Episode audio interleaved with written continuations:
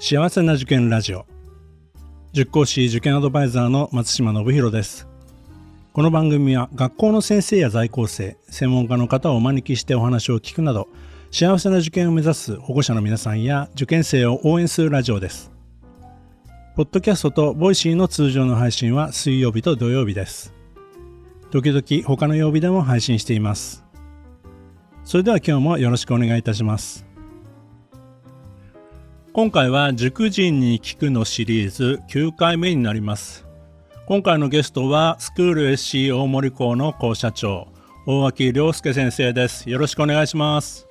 よろしくお願いします。じゃあ大脇先生ちょっと自己紹介をお願いします。はい、えー、スクール FC 大森校の校舎長の大脇亮介と申します、えー、担当教科が、えー、ほぼ理系っていう形になるんですけども受験コースの算数理科であったり、えーと、法律一貫校コースの理系あとは中学部の数学、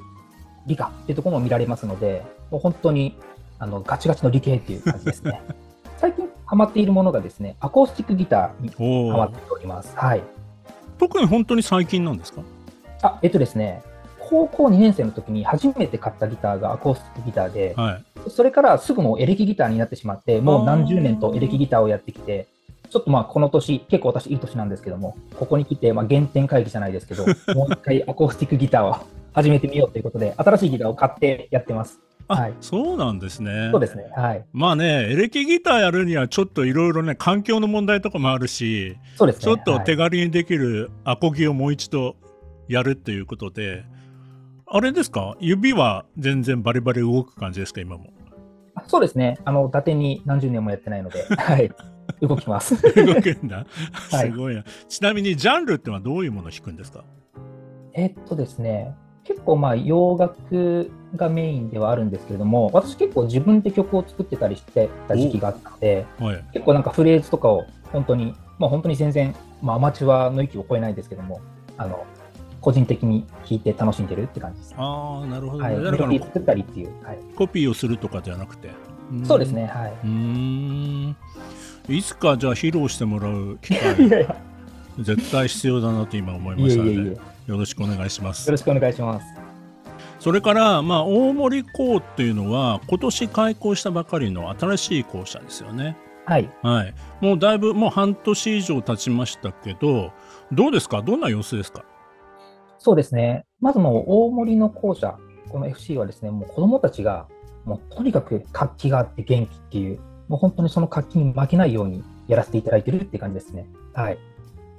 まあまあね、これからまだまだ、あの3年生と4年生だけですけどね、そうですね、うん、はい、うん、これからまた新しい生徒も来年入ってきますし、どんどんね、盛り上がっていく校舎になりそうですね。はい。はい。ではですね、このシリーズではいつもなぜ塾講師になったんですか、選んだんですか？っていうことを聞いてるんですけど、大脇先生の場合はどういうきっかけがあったんですかね？はい。私はですね、結構明確な理由がありまして、あの、大学受験ですね、予備校時代にですね、出会ったあの物理の先生がいたんですけれども、まあ、この方がもう業務的な部分だけの感動じゃなくて、もう生きていく上で何が大切かっていうところをですね、まあ、そ教えてくれた先生ででして、本当にあの、それだけじゃなくて、まあ、指導者としてのかっこよさもあって、自身もこうなりたいなっていうのを、はい、思い描いて、塾講師になったんじゃないかなと、私が自身はそう思ってます。えー、いわゆるその予備校講師だから大学受験の時ってことですか？そうですね。はい。えーとまあ、今から何年前って聞いてもあれなんですけどもしかしたら大脇先生の時代っていうのはその授業の内容ももちろんなんだけどもその人間的な魅力あのその先生のそういったところに惹かれてそこの予備校に通うとかその先生の授業を取るみたいなこと結構多かったんじゃないですかね。そうですね。あの、まあ、興味的な分かりやすさっていうのももちろんなんですけども、その人間的な面白さと面白さとか魅力とかっていうところに惹かれて講義を取っていたっていうところは確かにありますね。そうですね、まあ、古き良き時代の予備校の先生って、ね、よくそういう先生ね、はい、いらっしゃいましたけど、じゃあちなみにその影響を受けた中で、なんか心に残っている言葉とか、なんかありますかね？そうですね、あのその生きていく上で、その運命は自分で掴み取るものだみたいな、決められたものじゃなくてっていうお話があって、まあ、それに付随していろんなお話があったんですけども、本当に毎回そういうお話をしてくれる先生で、本当に心に刺さったというか、うん、だから自分次第でいかようにも人生って変えていけるんだなっていうのはすごく感じましたね。高校生ぐらいだからなおさらねなおさらですね。はい。響きますよね。そういう、はい、なんかちょっと先輩というかお兄さんというかなんていうのかな人生の師匠的な人の言葉って刺さりますもんね、はい、そうですね。はい。なんかねでもそれがきっかけでその塾の講師を選んだっていうのはやっぱりなんか逆に言えば大垣先生もあのそういった立場に今度今なってるわけですから、はい、まあ後で伺いますけどいろいろね大事にされてることもあるんだなと思いますんで、後半の方であの聞きたいと思います。はい、はい、よろしくお願いします。はいえーと、それで、まあ、あのさっきも言いましたけども、まあ、塾講師になって、もう結構長い 何年ぐらい経ってですかね、もう。えー、18年とか17年とか経ってますね。まあね、あのそのスクール FC に来る前も別の塾でもあの先生をやられてましたけども、はい、まあ、特にこの長いその塾講師の間で、まあ、心に残っている生徒とか、はい、あの覚えてるそんななんか感動したとかねやっててよかったというようなそういったお話って例えば一つまあ一つっていうのはなかなか難しいかもしれませんけども挙げてもらうとどういうお話がありますか？はい、えー、私自身も鮮明に覚えている話なんですけどもあの中学受験を通してっていう話ですね。であの保護者とあと生徒両方の達成感と納得を得ることができたっていうすごい私も忘れられない事例があるのでちょっとそちらをお話しさせていただこうと思います。えーある男子なんですけれども、もう本当に塾の実習室にずっとこもっているような、もう最後の方はですね、もう実習室の主って呼ばれてたんですけども、それくらいに最後熱心にやってた、えっと、生徒がいたんですけれども、いざ受験期に入るとなかなか成果が出なくて、あの第一志望の学校の前にいくつか学校を受けるんですけども、そこでまあ一個も取れない状態で、結構厳しい状態が続いたんですね。で、私がそこで、あの、1個ここ受けてごらんって提案したところをようやく受かって、で、それで少し気持ちを回復させた状態で、まあ、第1志望、第2志望を受けて、まあ、第2志望は合格したんですけど、まあ、第1志望は惜しくも2点足らずで不合格っていう、はい、生徒がいたんですね。でですね、あの後日その生徒とまあ話す機会がありまして、まあ、2点ってたった1問なので、あの相当悔しがってるだろうなっていうふうに思ってたんですけども、実際にやってみたら、すごくすがすがしい顔していて、まあ、本人からあったのが、あのまあ、第二志望合格でも本当にやりきった気持ちがすごく強くて、あの特にその追加で先生が受けて、ボランティー行った学校を受かった時には、まあ、人生で初めての合格だったので、もうものすごく嬉しかったという話があって、でまあ、第一志望2点足らずでもう確かに悔しいんですけど、もう自分はもうやりきった感もう満載で満足ですっていう話をですね、本当にいい顔でもらって、で、その後、まあ、その親御さんからも、あの、この期間本当に苦しかったんですけど、あの、もう本当に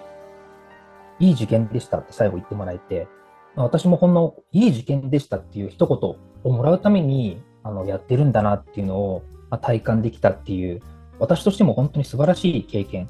になったっていう、まあ、忘れない、忘れることがない経験はありましたね。はい。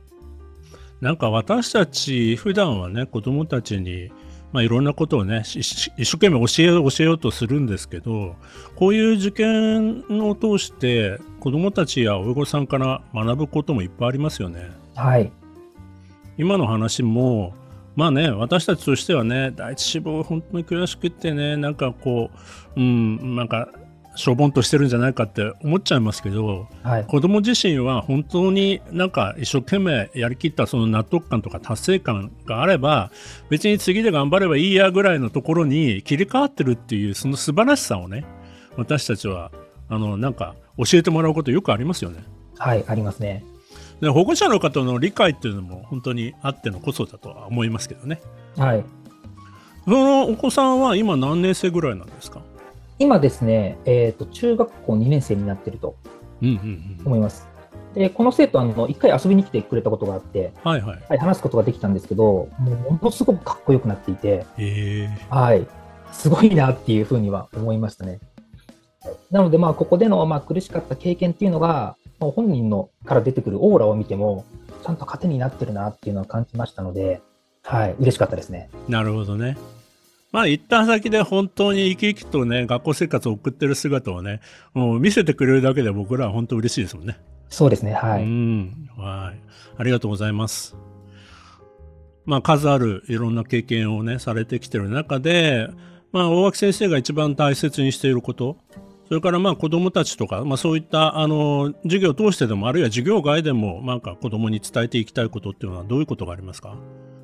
はい、えーまず伝えたいことなんですけども、結構私、もういろんな生徒にこのフレーズを使っているのがありまして、えっと、勝負どころっていう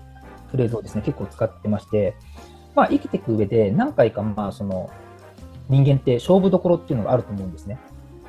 まあ、それが受験かもしれないですし、まあ、その会社に入るための面接かもしれないですし、もしくは恋愛かもしれないですし、そういういろんな勝負どころでしっかりと力を出せる人になってほしいなっていうふうには思います。やっぱりあの受験って、やっぱ当事者意識を持って自分で本気になれるっていう、うん、その勝負どころを見極めて頑張れるっていう、すごいいいあの機会だと私は思っているので、はいまあ、そこで勝負どころでしっかり力を発揮できる、そのための努力を惜しまないっていうところを伝えてはいますね。はい、